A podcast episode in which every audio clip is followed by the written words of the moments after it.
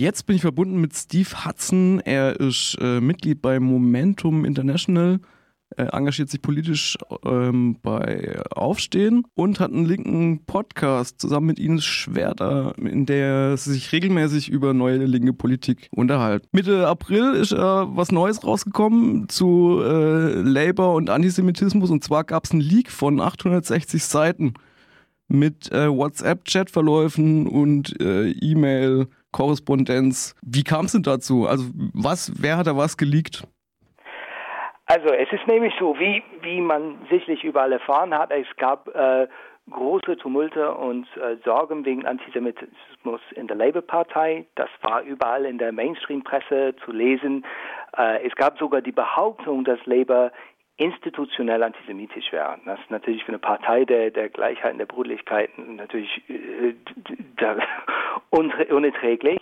Und ähm, Dafür gibt es eine Untersuchung vom äh, Equalities and Human Rights Commission, leider auch ein recht politisierte, politisiertes Organ, aber ähm, eigentlich wurde dieses Bericht geschrieben für diese Untersuchung. Nur, Labour ist jetzt unter neuen Führerschaft, ähm, nicht mehr Jeremy Corbyn, und die haben anscheinend beschlossen, dieses Bericht nicht einzureichen obwohl es plötzlich ein ganz, ganz anderes Licht auf die vielen Geschehnisse wirft. Und vor allem, dass die Bürokraten innerhalb von Labour, die in der Parteizentrale gearbeitet haben, so wie beim Willy Brandt-Haus für die SPD oder so, ähm, die haben sehr, sehr aktiv gegen Corbyn gewirkt. Und sogar äh, echte Antisemitismusfälle, weil es gab die in echt. Ähm, ich habe sie auch selbst gesehen, dass die gar nicht darauf reagiert haben, über sehr, sehr lange Zeit, vermutlich, um Corbyn zu schaden. Also er als Parteivorsitzender ist natürlich nicht derjenige, der für alles verantwortlich ist, aber eigentlich die Bürokraten, die dafür bezahlt waren, ähm, das zu unterbinden, haben nicht nur gar nichts gemacht, die haben sogar aktiv solche Fälle schmorren lassen. Und man sieht aus deren internen Chats, äh, wie, wie, sie aktiv äh, verschwören und sich wünschen zum Beispiel, dass er bei der Wahl 2017, die wir nur sehr knapp verloren haben, die haben aktiv gewünscht, dass er verliert, dass das Labour verliert, die Partei, die ihren Lohn bezahlt hat. Also da ging es jetzt zum Beispiel um den ehemaligen Generalsekretär der Partei. Ganz genau, das ist ein sogenannter Ian McNichol, der kommt aus, der, aus den Gewerkschaften, eher so von rechts, äh, da kann man schon sagen. Und was wir erleben, ist im Grunde also eine ganze Bürokratie, die sich verfestigt hat. Aber da ähm, es gab jetzt einen neuen Vorsitzenden, Jeremy Corbyn, aber der, die Mehrheiten haben sich noch nicht gewechselt im Parteivorstand, äh, war man nicht in der Lage, den Generalsekretär dann auszutauschen. Äh, und man hatte im Grunde ein völlig dysfunktionales Konstrukt, wo die Bürokraten, also für die war ein Labour-Niederlage eigentlich nicht nur unwichtig, das war sogar gewünscht, um die Kontrolle über die eigene Partei zu haben. Und da sieht man eigentlich diese Logik, dass eigentlich, ähm, wenn man so, wenn man so drin ist und ehrlich gesagt so gaga, dann ist eigentlich die eigene Partei zu haben gegen diese Graswurzelbewegung, ist viel wichtiger als überhaupt zum Beispiel ein Wahlsieg und dass Großbritannien mal eine andere politische Zukunft hat.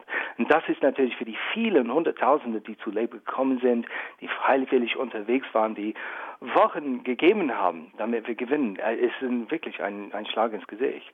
Aber warum hatte denn also Jeremy Corbyn in dem Moment so wenig Macht oder hat er es einfach nicht gemerkt, dass da gegen ihn gearbeitet wurde? Warum konnte er es nicht unterbinden? Nee, wir haben es sofort gemerkt, weil zum Beispiel bei der Corbyn-Wahl, als er aufgestellt wurde, ähm, haben so hunderttausende Leute äh, sich Labour angeschlossen. Und dies, diese so Disziplinarbehörde innerhalb von Labour hat über Nacht tausende Leute, die haben so ein Computerprogramm laufen. Du hattest nur einmal die britischen Grünen einmal auf Twitter retweetet haben und dann warst du sofort raus. Also da, also das war ganz klar, dass das wirklich böswillig gegen Corbyn auch keine neutrale Behörde sozusagen, sondern sehr parteiisch eingegriffen hat.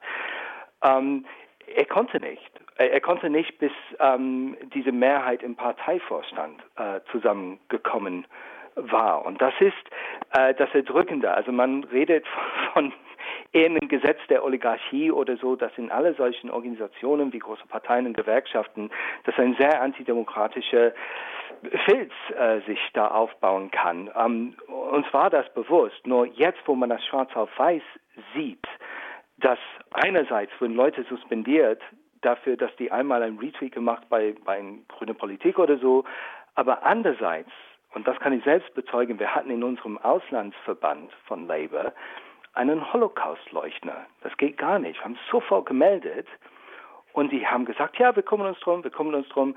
Zwölf Monate später kommt dann die Frage, wie hieß er nochmal? Und das war in der Zeit, wo die anderen Menschen über Nacht suspendiert haben aus der Partei.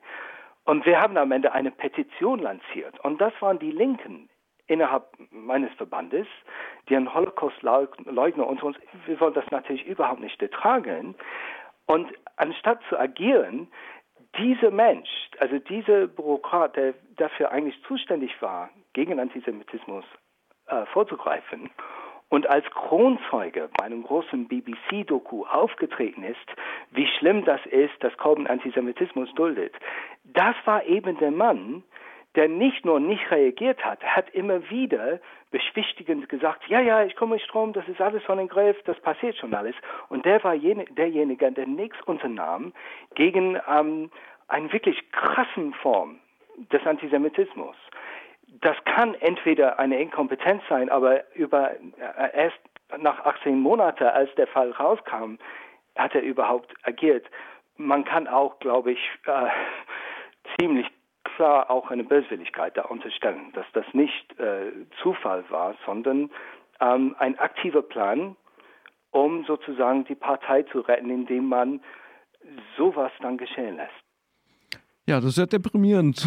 Was, was geht gerade äh, in Great Britain bei den äh, Labour-Leuten ab? So sind die gerade auf Hexenjagd, wer jetzt schuld ist? Oder ähm, also Keir Starmer, der neue Anführer, hat ein, eine Untersuchung versprochen. Das ist für uns ein bisschen verwirrend, weil das ist, das liegt, dieses Bericht ist jetzt geleakt, 860 Seiten, das war die Untersuchung und alles, was drin liegt, ist, ist fürchterregend. Aber gibt es jetzt eine Untersuchung zur Untersuchung und es scheint irgendwie, dass, also man befürchtet, es könnte so ein Jagd auf den Whistleblower werden und nicht auf die Täter, dessen Untaten hier so entdeckt worden sind. Das, das werden wir sehen. Ähm, äh, es gab natürlich diese große Hoffnungswelle und als wir die Wahl jetzt im Dezember 2019 verloren haben, eine große, große ähm, Verzweiflung, kann man auch sagen. Aber ich glaube, viele, viele Leute, wir äh, sind ein bisschen darüber nach, was man eigentlich machen muss. Und einerseits natürlich die Regierung zu gewinnen, ne? die ähm, die Regierung zu stellen, ist ein, ein großes Werkzeug und damit kann man viel machen. Aber andererseits, sich nur darauf zu fokussieren, ist auch falsch, weil die Macht haben wir alle zusammen in der Gesellschaft.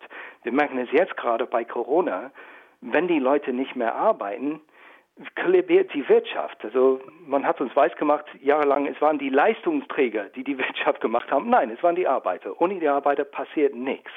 Und da müssen wir eigentlich selbst organisieren, unsere eigene Macht vor der Haustür mit unseren Nachbarn am Arbeitsplatz zusammen ähm, aufbauen, dass wir organisiert sind, dass wir auch zum Beispiel auch streiken können. Ne? Gibt es kaum noch Streiks.